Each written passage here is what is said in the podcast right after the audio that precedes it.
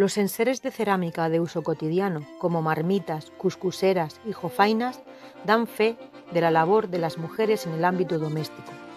En esta vitrina podemos ver piezas halladas en varios lugares de la ciudad, como la calle de Palatería, la calle Cortés o San Nicolás.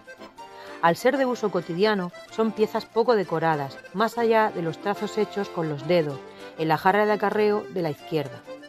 En primer término, vemos candiles de piquera y una jofaina. A la derecha, una marmita con su tapa sobre un hornillo. Y enfrente, una cuscusera con agujeritos en su base para cocinar cuscús. Las piezas conservan los restos de la lumbre que las calentó hace más de 700 años. Avanza hasta el punto 5.